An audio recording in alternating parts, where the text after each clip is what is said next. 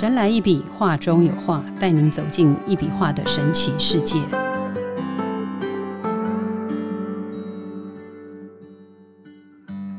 Hello，大家好，欢迎收听《神来一笔，画中有画》，我是 Liga，坐在我旁边的是李登元老师，老师好。哎，Liga 好，各位听众大家好。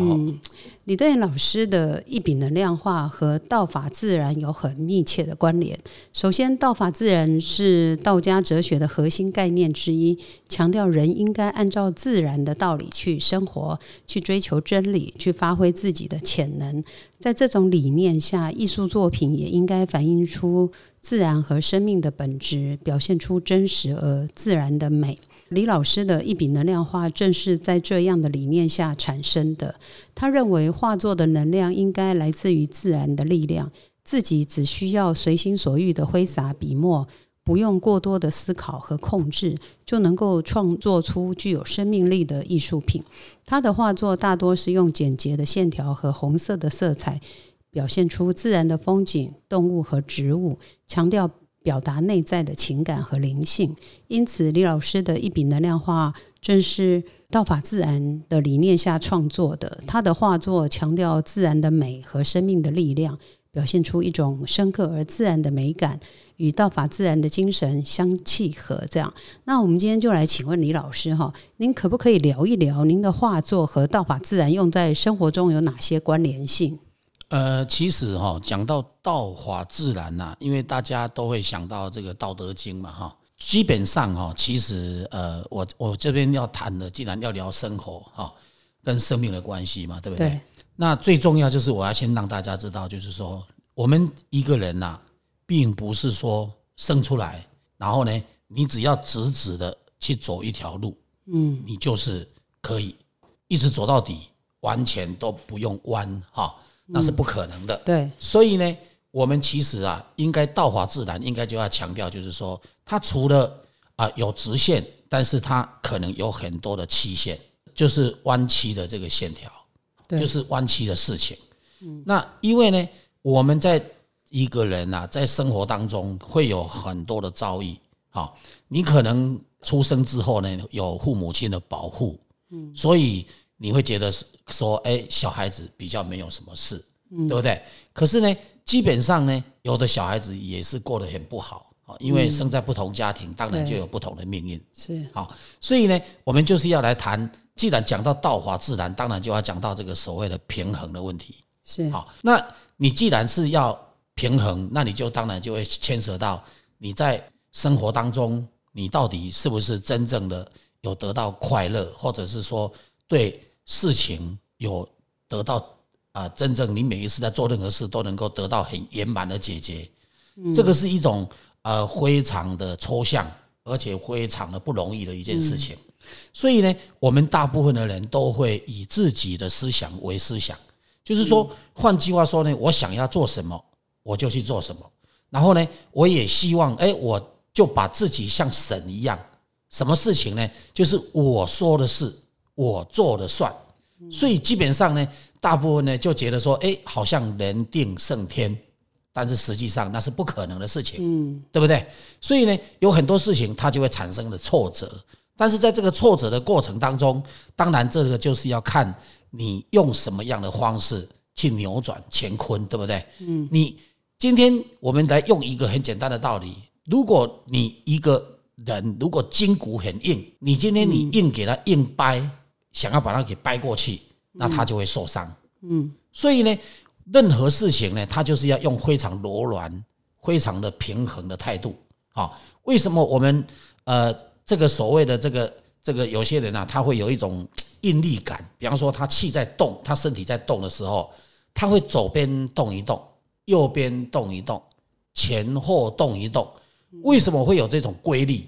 那这个规律呢，它从何来？当然，它就是为了要平衡啊，也是为了一个自然。你今天如果有办法做到，就是非常自然规律的方式去做任何一件事情的时候，那你相对的，你就会觉得说，就算遇到遭遇，你也不会有觉得好像有特别的困难。所以最重要，我们谈的道法自然，它当然就是有牵扯到这个所谓的质与量的这样子的一个状况，质量啊，哈，嗯，因为我们常讲哈，气能转化成物质，然后物质呢可以哎变成跟气有关系，嗯，那为什么会这样子讲？因为我们会常常讲到说，哎，好像很多物质都有它的灵魂、灵性的存在，嗯，对不对？所以呢，最重要这个就是谈到，就是说，哎，既然是道法自然，我们当然就会强调到，就是说，哎，质跟量的不同，哦，不同等值的，对不对？那就代表说，你把值看得最重，还是把量看得最重？或者就是说，你把质量看得很很普通、很平均，好，这个当然就牵扯到这个做人的，或者就是说。啊，处理事情的基本常识、基本概念，所以我们用这样子的质与量来看待呢，你就能够知道说，哎，道法自然对我们人类有多大的帮助哈。所以呢，如果用太极两仪哈的这个所谓的转化来看待的时候呢，就会去牵扯到呢那个人与人之间你的心境，你对任何事情的看待的事情是宽广的。还是狭窄的。嗯，你今天如果你是用很宽广的态度去看待任何一件事情的时候，那你可能你就很容易呢，让你就会生活的更快乐一点。嗯，所以呢，我们如果用很狭窄的一个态度去看待一件事情的时候，那你当然你也会很自然的就会让很多事情变得很不愉快。对不对？所以呢，我们生活在这样子的一个环境里面呢，我们最重要是要什么？就是要真跟善，嗯，你要有真，你做人要很诚实，要很诚恳，要很善良，你才有办法真正的得到的所谓的真善美，对不对？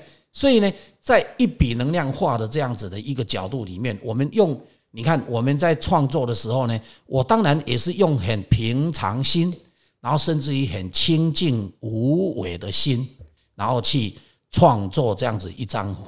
作品，嗯，那很多人会想，无为啊，不是要有为吗？为什么要无为？嗯，好，其实呢，在道法自然里面就有强调到这个所谓的道家他所提到的无为。嗯，那这个无为不是叫你什么事情都不要去行为，不是这样，而是告诉你说，你在做任何一件事情的时候，你不要啊抱着一个好像我非成功不可，然后呢，我不怎么样就不行。嗯，你不要抱着这样子的态度。可是呢，你就是很努力、很认真，一步一脚印的去做。我相信呢，反而会成功。嗯，好，你如果是说啊，这样子，反正就是这样子偷鸡摸狗，然后然后一下子想要这样，一下想那那样，然后想到这一步登天，那这样子的时候呢，其实反而不是好事。嗯，所以呢，我们用无为这样子的一个观念来看待很多事情，你就会知道说。哦，原来道家所说的这个无为，并不是叫你说啊，什么事都不要做，只是希望你做任何事情，哈，然后能够按部就班，然后呢，能够规划的非常的完善，然后呢，你能够呢，就是一步一脚印的去执行，做一件对的事，本来就是应该是这样。嗯好，如果你今天要去做一件错的事，那当然这个就又另外一件说辞吧。哈，所以不管怎么样，我是觉得呢，用无为的态度来面对啊，就是这样子的一个自然的一种大自然的一种规律。哈，其实我们就是要强调的，就是说大自然呢，其实你去看哦，很多的山川河流啊，它并不会因为哈呃有一个石呃那个什么石头啊，有一个。树枝啊，或者是挡住，然后那个水就流不过去，没有这回事，不是这样子吗？对不对？所以呢，他可能流到那个地方啊，会有点怪怪，有点有点不是那么顺，有点坎坷。可是呢，我跟你讲，水照流，马照跑，是不是这样？所以呢，如果用一种大自然的规律来去看待它的时候呢，你就知道，就是说，就是所谓的道法自然这样子的一个观念。那这个道呢，本身它谈的当然就比较广。好，它谈到的就是整个整个大道的这样子的一个概念，嗯，对不对？所以呢，我们并不是说啊，在讲啊，像有些人会说，哎，李老师，你那个艺术品，你那个作品是不是有宗教问题？那我们之前谈过，对不对？你看哦，怎么可能一个艺术品它会扯上宗教呢？当然不会扯上宗教。可能他心里有他的宗教吧，他就看那个就是宗教。对，因为有的人就会觉得说，哎，有能量啊，有能量，这个基督教、天主教他们也不谈能量，对不对？基本上呢，只是说辞不同，但是不代表他们不能接受这个东西。可是最重要就是我刚刚讲到的，为什么我要用用这个所谓的画本身没有宗教问题？因为它也是一种道法自然的概念。因为很简单嘛，你要叫我画圣母玛利亚，我就画圣母玛利亚；你要叫我画那个道家的任何一尊神，我就可以画任何一尊神；你要画叫叫我画那个地脉，我就可以画地脉；你要叫我画美国什么洛杉矶那个地方的地脉，我也可以画美国洛杉矶的地脉；你要叫我画中国的哪一个地方的地脉，我也可以画出哪个地方的地脉，对不对？你要画出花朵的那一则。那个那个气的走动，那到底那个花朵的气的走动是长成怎么样？我就画成花朵的气的走动，这这样子的一幅画。那这个就是什么？这个就是完完全全就是符合道法自然。因为什么？因为你要什么，我就能画什么。这跟宗教怎么会有关系呢？是不是这样？老师刚刚说的，老师刚刚有提到那个无为嘛？道家的这个无为是指不强求主动作为嘛？就是以老师刚刚在讲，您说你画的画，就是呃，因为客变嘛。就是随客人，客他客随主变，呃，主随客变吧，主随客变，就是以被动的方式，这个 依循自然法则嘛，在这个老师刚刚说这个道家的哲学中，人应该追求跟自然相和谐相处，而不是用自然对抗或主宰这个自然。对，所以说就是老老师既然提到这个道家的无为，就是认为万物皆有自然规律嘛，所以说老师刚才说你要请老师画什么？譬如说，老师之前有国家系列嘛，就是啊，不是国家，那个宇宙五大呃宇宙系列哈，还有五大洲系列，对不对？还有百家姓系列。对其实这个就是老师应用了这个呃万物的自然规律，就是人应该顺应着自然，遵循天道，不必刻意干预或改变。对，其实这应该跟宗教不是有很直接的关系，应该是说，有的人他就是觉得说，呃，这种道家的这种无为而治。呃，或者是这个道法自然，是他一生要追寻、遵循的一种生活方式。其实“道法自然”这四个字哈，不是说你用毛笔啊，或者用铅笔啊，用写出这四个，字，不是写出这四个字就叫道法自然。好，嗯，其实真正的道法自然就是要怎么讲？就是你要无框架，很多事情是要用无框架的角度。所以我以前我就提过哈，其实我的创作理念就是无框架的理，无无框架的创作理念。就是对不对自然的嘛，对，就是自然嘛，这样就是自然嘛，对不对？那你看哦，我也说我的话是除了无框架以外，最主要我还提到说，哎，我的创作它是可以，就是很自然的，你要画什么，我就是能够画什么嘛，是不是这样？对，所以这个就是什么？这个就是完全符合大自然的自然规律。这个自然规律呢，反正啊，它立动出什么样的一个一个图腾。我就是画出什么样的一个图腾，就是已经变成了一种生活方式和价值观了。这样本来就这样子啊。对，所以呢，我们一直在强调，就是说，哎，为什么很多艺术家他们都是会不知道，因为他们创作了可能一一整个半辈子，甚至于甚至于可能更久了啊。是。那他们呢？你看，他们很难去创作出他自己的所谓的创作特色。或者就是说，他的所谓的这个创作能够如何去改变？改变有时候真的，他们想改变哈，能够百改变的百分之四十、三十，或者是二十，其实坦白讲都不容易。那你去看哦，那个为什么原因？因为那个就代表说，因为很多都是学术学术派的嘛。那学术派呢，他们就他们的所念的书，他就是这样子念，所以他就只能那样子画。那坦白讲啊，书并不是不好。可是书是拿来拿来学习，但是它也是拿来参考，但是千万不要把它当成一种框架，因为书就是可以拿来超越的。这样对书如果拿来当成框架，那这个坦白讲，你所写的东西呢，你就无法再去更去创新了。你懂意思吗？所以呢，我们既然谈到的这个道法自然，我们当然就要谈到，就是说，其实创作无框架，创作。除了要无框架以外，还要怎样？还要有换位思考。你今天你不能说，因为别人画的东西跟你不一样，你就不能去认同别人的东西。那这个就叫做什么？因为别人既然画得出来，又能够讲出那么多的系统性的东西出来，他就有他的逻辑存在啊。嗯，难道他的逻辑当然就不值得你去了解吗？对不对？所以呢，这个就牵扯到什么？我刚刚讲的就是说，你的度量的宽广是有关系的，你的接纳度是有关系的。所以呢，书当然是好书，对不对？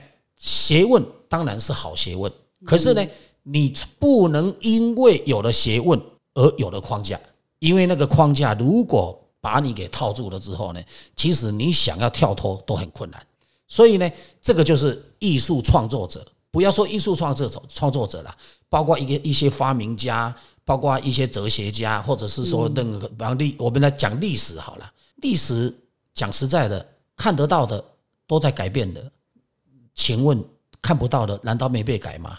所以不是说我不认同历史，但是我认为历史有很多的史记一定被改过的，哈，一定被改过的。所以呢，基本上我们人呐要有智慧。要自己要有他的理想，跟有他的创作理念，有他的智慧，你才有办法去跳脱出所谓的这个自然规律给你所带来的这一种能量，你才有办法去运用它。不然你是应用不下去的。你叫你要应用，你也应用不了啊，对不对？就像很多人说啊，艺术人家通常都不谈能量，其实艺术不谈能量是什么人？就是不同宗教嘛，对不对？啊请问一下啊，艺术跟农跟跟宗教又没关系，为什么不能谈谈能量？然后再来，请问一下，谁规定艺术不能有能量？这这是一个很大的问题嘛，对不对？就像现在我们在讲所谓的元宇宙这套系统，嗯，那元宇宙的这套系统，大家请问一下，大家都觉得说，哦，它是一个将来是一个科技一个一个发展的一个目标跟角度。可是有人能够告诉我，元宇宙那些东西？你可以带回家放吗？嗯，你没办法。有人可以告诉我说，那些东西它值不值钱？我相信很多人说有的很值钱的，对不对？可是它很值钱，可是又不能带回家。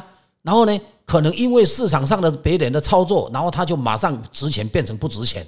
那甚至于可能不值钱变成很值钱，对不对？甚至于有的一辈子都不值钱，是不是这样？所以呢，它还是一个商品嘛。所以我刚刚为什么用值跟量来做形容？其实最重要就是任何事情，就是如果走到这个所谓的道法自然，我个人的看法，我就觉得说质量的重要性。简单讲就是你的认同度，人给他的认同度，人给他多少价值观，你给他的多少的功能，你给他的多少用途，来决定这个东西它存不存在嘛？对不对？就像现在的那一种 A I，那个你看他把那个人呐啊做的那么像，然后他可以跟你聊天，可以跟你讲话，又没有脾气，对，又没脾气，对不对？会讨你。可是那个东西，其实坦白讲，那也是人去创作出来的。可是人创作出来的，他再怎么厉害，坦白讲，他虽然可以跟你讲的啊头头是道，可是坦白讲，他有没有感情呢？可能应该不见得有吧。所以呢。在这样子的一个情况之下，其实有某些东西呢，它还是有一些欠缺的东西的存在。好，可是有有的人会说，哎，那这个东西多棒多棒。坦白讲，我也觉得它很棒。可是问题来了，你能不能告诉我，AI 它既然是一个假的东西，那为什么能够做到这么像？你总不能说它凭什么就做到这么像？它做到这么像，其实坦白讲就不应该是做做这么像，因为它只是一个机器人。它为什么要做到这么像？怎么可能？不可能！可是不可能，人家就做到，是不是这样？所以我刚刚讲的话有能量也是很正常，嗯，你知道吗？只是因为以前大家都觉得说话不应该有能量，而且画也不可能有能量。可是因为我的我有能量，有能量又不是我的错，是不是这样？对不对？我是在时代的潮流里面，然后去创作出这样子的一个符合这个时代的。艺术作品，因为任何艺术作品，它当然要有那个那个时代的艺术价值嘛，当然，对不对？所以呢，我认为呢，我认为我的画的艺术这一块是真的是我个人啊，觉得它是一个很符合现代人，也很符合将来的人，甚至于非常符合每一个家庭的使用。所以我们家庭也是一样嘛。家里面的我们为什么在讲调调地脉？调地脉的目的是在讲什么？调地脉的目的就是为了要平衡你家里面的气场。所以我们不是用仪器去检测，然后能够看出那个仪器能够知道它里面这个你住在这个房子里面，它到底是高亢的能量是高亢的，还是呢低频到不行的？嗯，好，低频到你人住在里面都会生病的，然后高亢到人在里面都会一直想发脾气，脾气很不好的。好，那请问一下，那如果以道法自然的角度来看的时候？目的不就是为了要去平衡它的能量，让那个能量呢，能够让它非常的平和，很适合人居住，很适合环境的，我们整个环境的这样子的一个平衡度。这个就是道法自然它最重要必须要有的一个态度嘛，好一个观念，好一个作为，甚至于一种功能，是不是这样？所以呢，最重要就是要强调。道法自然，它跟我们的大自然呢，跟我们的生活，跟我们的生命，它是息息相关的，对不对？人通常哦，都只知道自自己，我刚刚讲到的，自己知道了自己的意识嘛，对不对？那我今天把自己搞得很像神，那别人呢就把你当神，那实际上你还是人啊，嗯，对不对？你还是人啊，你也是有肉体啊，总是会生病啊，所以不管怎么样，其实呢。功能再厉害，你再有再大的功能，你都是什么？就是人啊。所以呢，我们还是要有些东西呢，还是必须要去了解到这个道理。哈，所以呢，学问固然重要，但是说实在，千万不要变成框架。如果把学问变成框架，那很简单，就很难有所进步了。有所进步，好，在这样子的一个情况，哈，嗯，所以呢。刚好呢，人呢最重要就是怎么讲，就是刚好恰恰的相反哈。人哈，就刚我讲的，积极是可以的，努力当然也是非常棒的。可是呢，你一定要做到怎么讲？要以做到所谓顺天理、顺道德、顺观念，然后呢，顺我们所有的周遭的人都能够感觉到舒服，那这样子。你才叫做真正是属于一个成功者，也叫做一个最完美，能够达到我刚刚讲的真善美这样子的一个观念对啊，就是老师这种无框架的这种 概念，我觉得是蛮棒的。这样，就是我想还是要跟大家了解解释一下无框架吧，因为有的人他并不是。艺术家吧，这样子不好意思哦，这个这个班门弄斧这样，因为我个人也不是，但是我是这些年来，因为追随着这个李登元老师，我觉得。约略了解一下，就是一般画作的框架通常是一个辅助艺术家创作的工具嘛，它通常是用来限定和定义作品的边界和形式。传统上，画家必须在画布上绘制出一个框架，然后在这个框架内创作。而李老师的一笔能量画是没有这样的框架，他的作品看起来自由而不受限制。这种无框架的概念是从李老师的生命哲学和道家思想中延伸而来的。道家主张的是。无为而治，意思是说不应该把事情强行限制在某个框架或形式中，而是应该让事情自然发展和流动。在创作的这个过程中，李老师也是这样的，他不会事先设定一个具体的框架或形式，而是让这个笔触自由的流动，让画作自然的展现出来。这些在他画作里面其实是可以略知一二的。这种无框架的创作方式，不仅体现了道家的哲学思想，同时也反映出李登元的艺术追求。他渴望能够自由的表达他内心深处的情感和感受，不受任何框架或限制的束缚。因此，他的一笔能量画不仅是一种艺术形式，同时也是一种生命哲学的表现和展现。好，我想说，让各位听众了解一下，呃，老师为什么偶尔会讲到这个所谓的无框架。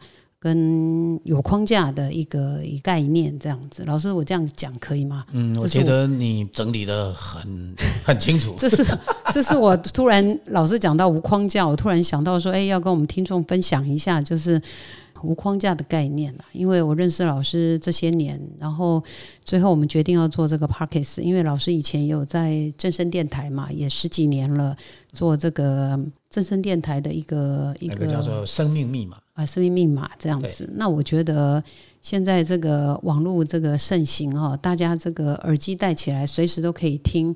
Parkes 这样子哈，那我觉得这个老师这个的一笔能量化真的是非常值得推广。但是还是那句话，必须是有缘跟相信这样子。对，其实讲到哈，其实无框架哈，这是我个人的提倡的主义啊。其实讲实在，有很多艺术家，特别一些学术派的，他是很不认同无框架，因为他觉得说，呃，画画就有一定的一个方向、方式、规矩，好。可是坦白讲，呃，如果你进入到这个一定的方式规矩里面去的时候，那当然你就永远跳脱不出来，去创作出你自己可能很想改变的一些创作的的内容出来。对，好，所以基本上呢，我不是说有了框架就一定不好，但是我认为有了框架，你就无法去做所谓的去阐述出那个所谓的创新的理念。嗯，你可能就真的没办法，好创创新的东西你做不出来，好，所以呢，呃，我一直觉得除了刚刚我讲到的无框架以外，我还我不是还讲了一句叫做呃要有换位思考，就像我们今天在做一个人，你今天如果可以会很会做人，很成功，那你当然你必须要很懂得换位思考，因为如果你没有办法懂得换位思考，那你就只知道你自己。一直用你自己的个性，用你自己的习性，你自己的角度，不断的在看待。然后呢，别人呢讲的再对，讲的再好，你可能都听不进去的。所以所谓的一体好几面对不对？好，因为呢，呃，一个杯子都有好几个面，有底座，对不对？有上面，有侧面，对不对？有耳朵你所抓的那一面，什么一大堆，到一个杯子就好几面了。好，所以呢。我们今天呢，在不同的一个面向在看待事情的时候，好，那当然他就会有不同的一些想法。好，所以换句话说，如果你只是用一个框架把它套在那里，那你又没办法去用换位思考的角度去思考的时候，那你对任何的作品，你除了不喜欢以外，你自己也去限制你自己的进步。所以，甚至于你可能也去影响到想要欣赏更完美的艺术品的人的这样子的一个眼眼光。嗯，所以我倒觉得说是真的就是这样。好，所以呢，我们用无框架的创作理念跟换位思考的创创作理念，包括刚刚讲到的这个无为的观念，就是换句话说，我们的目的就是一直希望，就是说啊，把一幅作品。能够真正的把自己的你的创作理念，然后用没有任何框架好的一个角度，然后能够去发把它发展出来，然后呢把它创作出来，让大家能够知道说哦，原来还可以有这样子的艺术品，好，这样子才能够有它的一个特色。哈，像我的话，说实在的，在现在目前呢，因为我我自己在我自己知道，在整个华联界就是。中国、台湾还有国际上的华人界，或者是整个欧洲、整个亚洲，哈，或者是整个现在目前整个世界上，嗯啊，像我的创作这样子的一个风格啊，大概唯一只有我一个，目前呐。那可是呢，既然我是唯一的，那我当然我相信，我也比较容易让大家看得到我。为什么原因？因为大家。比较容易会记得我，嗯，不是这样子吗？是不是？所以我也相信很多艺术界的朋友，他们都很希望他的作品哦，大家一看到他的作品能够哈啊过目不忘，然后呢一目了然，然后一看就知道，一看就知道这个是谁画的。我相信有很多艺术家都很期盼有这样子的能力，有这样子的机会。好，所以呢。我我刚刚，但是如果你们真的想要有这样子的机会，那当然我在这里，我真的由衷的、诚心的希望大家在创作的时候呢，一定要不要有这个所谓的框架，好，而且你一定要懂得换位思考。你越懂得替别人着想，那越懂得去替别人着想的人，你越会换位思考。所以这个牵涉到牵涉到你的心有没有办法海纳百川。好，我这样子讲，大家可能会觉得说：“哎，李老师，那这么讲，你就是很海纳百川了。”我自己不敢讲说我一定是这样，但是我在学习，朝这个目标方向在努力。但是我相信，以我的创作的这样子的一个理念，我认为我应该就算没有做到百分之百，我应该也有做到百分之七十到八十，应该没有问题了。好，所以呢，我认为啊，我觉得人呐，本来就是应该，我我现在讲这句话不是骄傲哈，确实真的是人应该就是要有这样子的一个雅量，有这样子的一个度量，然后能够接纳所有的。不同事物，你才有办法进步啊！这个是我们在谈的很重要的一个，刚刚讲到的这个道法自然呐，哈。所以我希望呢，呃，道法自然以外，还要能够有真善美，因为一幅作品如果它没有的真正的真善美，还是不够的，哈。所以我们常常听到很多艺术家都会谈到说，呃，他的创作啊，是以怎么艺术生活化。生活艺术化，好，那个是仅次于他可能在那个创作里面，好的那个里面呢，他比方说啊，有山有水啊，上面就有房子啊，有房子的时候，里面可能水沟里或那个河里面的或者水里面可能就有几条鱼，然后呢，可能就有人在那边钓鱼，然后呢，这有一些动物啊，在那边鸡啊、鸭、鹅什么一大堆啊，好，这些动物啊，他画的一些这些东西，然后哎，觉得这个就是叫做生活化。好，有市集呀，在那边走来走去呀，那种感觉呀，他们这个叫做生活化，叫做艺术生活化，生活艺术化。但是那个是仅次于就刚刚我讲到的质跟量的不同。所以，我们既然啊要去看一幅作品，我们当然就要了解那一幅作品它到底是质还是量。这个 可能大家要有一点啊，对这一块要多去了解，大概是这样。对，没关系，因为每一个人都。每一位这个画家都有他自己要走的路啊。今天非常谢谢老师哈，老师今天谈到这个道法自然哦，道法自然是一种传统的中国哲学思想，强调人类应该遵循自然法则，与自然相融合，追求心灵的平静和自我修养的境界，也被视为中国文化的精髓所在。在这个道法自然的哲学观念中，人跟自然是相互关联、相互作用的，而人类应该摒弃狭隘的个人主义，宏观呃整体的角度来看待事物，顺应自然规律，达到自我修养、养生保健和和谐发展的目的。这个思想在中国历史上深入人心，影响深远哦，被运用于文学、艺术、建筑等等多个领域哦。李老师的一笔能量画作品，从画面构图到色彩、红色线条的运用，都体现了道法自然的精神。他用极简的线条表现出山水。自然风貌、植物景象、动物姿态等等元素，将自然之美用极简的手法呈现。另外，他的一笔能量画强调的是笔墨的生命力。画家通过这个手臂啊，他的。肩膀啊，跟他所要呈现的技法。此外，他的一笔能量画强调的是我刚刚说的生命力嘛，然后控制笔画的宽度和长度，以自然的力量来完成作品。这种用身体力量啊、呼吸配合手眼的流动完成一幅画的方式，也是道法自然中间强调的身心合一、与天地同操的一种表现方式。